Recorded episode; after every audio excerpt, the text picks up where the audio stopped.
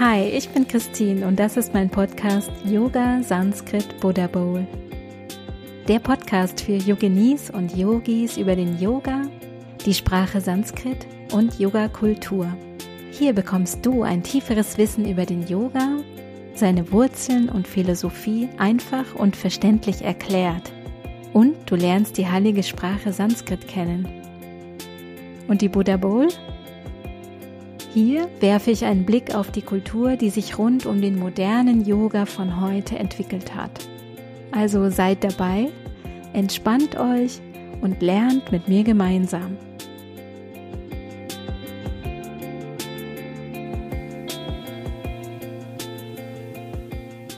Hi und herzlich willkommen zu Yoga Sanskrit Buddha Bowl. Und in dieser Folge stelle ich euch heute die Sprache des Yoga und die Sprache der Götter vor, Sanskrit. Für die Yogis ist sie die Stimme des gesamten Kosmos und seit tausenden von Jahren die Geräuschkulisse, die Klangwelt, die die indischen Religionen, Philosophien und Kulturen der Gesellschaft gestaltet hat. Und nicht nur in Indien, sondern weltweit in der Yoga-Kultur. Ich meine natürlich Sanskrit, beziehungsweise auf Sanskrit Samskrita Pasha. Sanskrit ist nun mal ein Orchideenfach. Ja, das habe ich auch oft gehört während meines Studiums. Und nur wenige Gelehrte weltweit beherrschen noch diese altindische Sprache und ist wahnsinnig komplex. Aber ich denke, es ist besonders heute wichtig für alle, die Yoga praktizieren, und besonders auch für Yoga-Lehrer, die Yoga-Geschichte zu kennen, sich dafür zu interessieren, um besser zu verstehen, was wir heute praktizieren und warum. Und dazu gehört auch, ja, dass wir uns mit dem Sanskrit beschäftigen. Was unterrichten wir da eigentlich? Was rufen wir da eigentlich für Namen, wenn wir zum Beispiel die Sanskrit-Bezeichnung der Asanas rufen? Sprechen wir die Namen richtig aus? Was ist der Hintergrund? Wie setzen sich die Namen zusammen und so weiter? Gib also vielleicht auch, wenn du ein Yoga-Lehrer oder Yoga-Lehrerin bist, einfach auch mehr Wert in deine Stunden hinein und du kannst dich da immer auch weiterentwickeln und auch mit dem Yoga stärker verbinden. Und in dieser Folge möchte ich einfach erst mit so ein paar Basics anfangen und erstmal darüber sprechen, wie alt Sanskrit ist, wo genau kommt es her und warum ist Sanskrit keine tote Sprache, sondern sogar sehr lebendig und warum ist uns das Sanskrit näher, als wir denken, sogar mit uns verwandt, also mit unserer Sprache verwandt.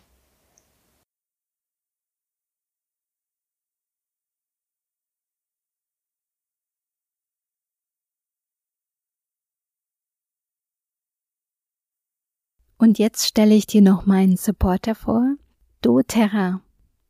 Wenn du meinen Podcast kennst, dann kennst du auch schon die doTERRA Öle, von denen ich begeistert bin. Ich dachte ja immer, die Duftöle aus dem Bio-Supermarkt wären toll. Und als ich dann die ätherischen Öle von doTERRA entdeckt habe, dann war das nochmal eine komplett andere Geschichte. Denn die doTERRA-Öle sind die reinsten ätherischen Öle, die es gibt. Du hast wirklich 100% ätherisches Öl in jeder Flasche. doTERRA hat damit einen neuen Qualitätsstandard gesetzt, sogar für therapeutische und Lebensmittelqualität. Für meine Yogastunden benutze ich gern die Öle aus der doTERRA Yoga Kollektion und da sind drei wunderbare ätherische Ölmischungen dabei, die deine Yoga-Praxis perfekt unterstützen und bereichern können. Neben Anchor und Align mag ich auch total gerne Arise, die dritte Mischung, die erleuchtende Mischung. So wird sie genannt. Klingt super, oder? Der Duft von dieser Mischung, also von Arise, bringt dir Leichtigkeit und Glücksgefühle und die brauchen wir manchmal auch. Wertvolle Öle wie Zitrone, Grapefruit, sibirische Tanne und Melisse, die sorgen dafür, dass du in deiner Yoga-Praxis ein Gefühl von Leichtigkeit bekommst und fördert auch Klarheit und deine Intuition. Das Aroma dieser Mischung ermutigt auch, Ziele zu erreichen, sowohl in der Yoga-Praxis als auch im Alltag. Ich gebe das Öl manchmal auf ein Wattepad mit einem Tropfen vor der Yogamatte. Du kannst es aber auch auf den Puls oder auf den Unterarm dir einen Tropfen drauf machen oder auf deine Yogakette oder auch im Raum als Raumdiffuser Öl benutzen. Du wirst die Wirkung auf jeden Fall wahrnehmen, egal ob du die Öle während der Praxis aktiv riechst oder nicht, denn sie erreichen auch nicht spürbar dein limbisches System. Vielen Dank an doTERRA für den Support und ich wünsche dir jetzt viel Freude beim Weiterhören in meinem Podcast. Was ist eigentlich Sanskrit? Also anhand des Wortes können wir einfach auch nochmal den Begriff klären. Auf Sanskrit heißt Sanskrit Samskritam, wörtlich das gut gemachte. So bezeichnet es sich selbst auch als die vollkommene Sprache, das perfekt gemachte, manchmal auch das künstlich gemachte, setzt sich also aus verschiedenen Bestandteilen zusammen, einmal aus der Vorsilbe sam und dann aus der Wurzel kr, machen. Und die Betonung liegt also eher auf der ersten Silbe, also sans, und nicht auf krit, Sanskrit. Aber was hat es nun mit dieser Sprache auf sich? Sanskrit ist die rituelle und heilige Sprache des gesamten indischen Kontinents und sie wird auch die Sprache der Götter genannt.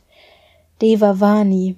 Sie wurde ungefähr 500 vor Christus, also vor jetzt 2500 Jahren, erstmals zu einer Grammatik zusammengefasst. Das Genie, das diese Grammatik zusammengestellt hat, ist ein Herr namens Panini und er ist eigentlich der altindische Grammatiker. Er ist wirklich ein Genie, weil diese Grammatik wird gesehen als das perfekte Modell einer Grammatik und die kompletteste oder abgerundetste Grammatik, die jemals geschrieben wurde. Sein Werk, das er verfasst hat, heißt Ashtadhyay von acht Kapiteln, also Ashta, acht Kapitel Dhyay. Da hat er insgesamt 4000 Regeln zusammengefasst. 4000 Regeln, da könnt ihr euch schon ein kleines bisschen vorstellen, dass es sich bei Sanskrit um eine, ja, ein bisschen komplexe Sprache handeln könnte. Aber man kann sich dem nähern. Wie alt ist Sanskrit wirklich? Also man schätzt ungefähr 4000 Jahre. Vielleicht noch älter. Oder ewig. Und damit ist Sanskrit wirklich eine der ältesten Sprachen der Menschheit. Sanskrit wurde in der ältesten Literatur Indiens verwendet, also schon in den Veden, die eigentlich die ältesten, die älteste Literatur ist, die uns bekannt ist, aber auch Sanskrit in den Tempeln, im Ritus, in sämtlichen Ritualen, in der Literatur, in der Wissenschaft. Sanskrit ist die Gelehrtensprache, in Kunst und Kultur. Es ist also eine umfangreiche Literatur vorhanden in allen Genres, egal ob wir an ein Epos denken, an Lyrik, an Prosatexte, an Yogatexte, Theaterstücke, medizinische Texte, naturwissenschaftliche Texte. Das Kama Sutra ist auf Sanskrit, aller Welt bekannt. Genau, eben alle auch philosophischen Texte, die Upanishaden, die großen Epen, Mahabharata oder das Ramayana, die Bhagavad Gita und natürlich auch Patanjalis Yoga Sutra. Sanskrit ist damit also die Sprache des Yoga, Yoga Pasha. Ja, und vorhin habe ich gesagt, Sanskrit ist uns näher, als wir glauben, denn Sanskrit ist mit dem Deutschen und auch dem Englischen verwandt. Ich gebe euch nur ein Beispiel. Mater, wir kennen auf Latein Mater, Mother Mutter, genauso wie Nama oder Name. Auf Sanskrit Go heißt Kau oder Kuh. Aber wie kann das sein? Sanskrit hat so eine Ähnlichkeit mit unseren Sprachen. Indien liegt doch über 7000 Kilometer von uns entfernt. Dazu gibt es viele Hypothesen, aber man nimmt an, dass es eine gemeinsame Ursprache gab, die sich im Raum von Südosteuropa um das Schwarze Meer herum und den Kaukasus herum entwickelt hat. Und diese Ursprache hat sich quasi durch Völkerwanderungen in alle Richtungen verbreitet und dazu dann in die einzelnen Sprachfamilien weiterentwickelt hat. Diese Ursprache bezeichnet man als indoeuropäisch und die Sprachfamilien, die alle zusammengehören, ja, das ist die indoeuropäische Sprachfamilie. Deutsch und Sanskrit haben zum Beispiel auch gemeinsam, dass sich beide Sprachen sehr gerne, ja, viele zusammengesetzte Hauptwörter ausdenken. Ja, dieses zusammengesetzte gibt es im Sanskrit auch. Das sind dann die Komposita.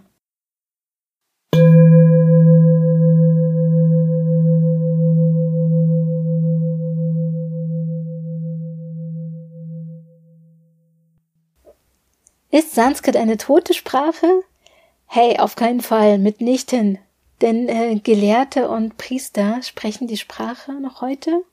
Zwar wurde in äh, der Kolonialzeit Englisch und Hindi sozusagen zur Lingua Franca, also zur Sprache, die dort angesagt war, buchstäblich angesagt. Aber Indien hat eine Vielzahl von Sprachen, natürlich auch im Norden und im Süden, zum Teil mit einer ganz eigenen Struktur oder Schrift, auch Phonetik, die aber alle Sanskrit-Einflüsse haben. Gerade im Süden, wo ja weniger Hindi gesprochen wird, beziehungsweise haben die Sprecher des Hindi auch abgelehnt, haben ihre eigenen dravidischen Sprachen gesprochen. Aber auch dort findet man ähm, in, den, in der Sprache des Sanskrit wieder.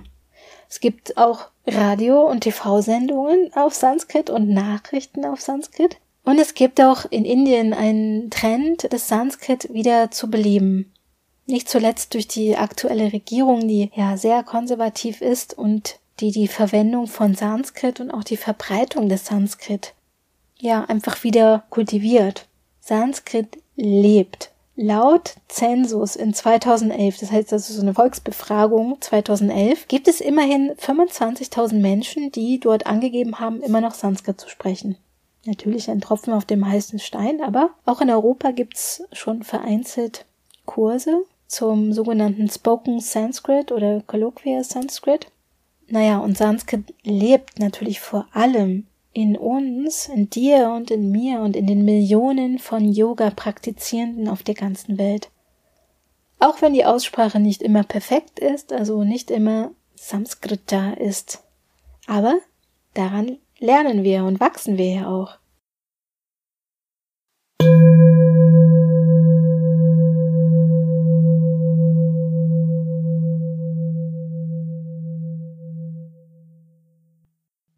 Also in der Zusammenfassung kann man sagen, Sanskrit ist etwa über 4000 Jahre alt, aber vor 2500 Jahren erstmals in einer richtigen Art von Struktur, in einer Grammatik strukturiert. Übrigens wurde diese Grammatik mündlich zusammengefasst. Das ist mal wieder ein wahnsinniger Fakt aus der indischen Faszination. Sanskrit ist die Sprache des Yoga und alle bedeutenden Werke wurden auf Sanskrit verfasst, sowie natürlich auch das Mahabharata oder die Bhagavad Gita und das Yoga Sutra.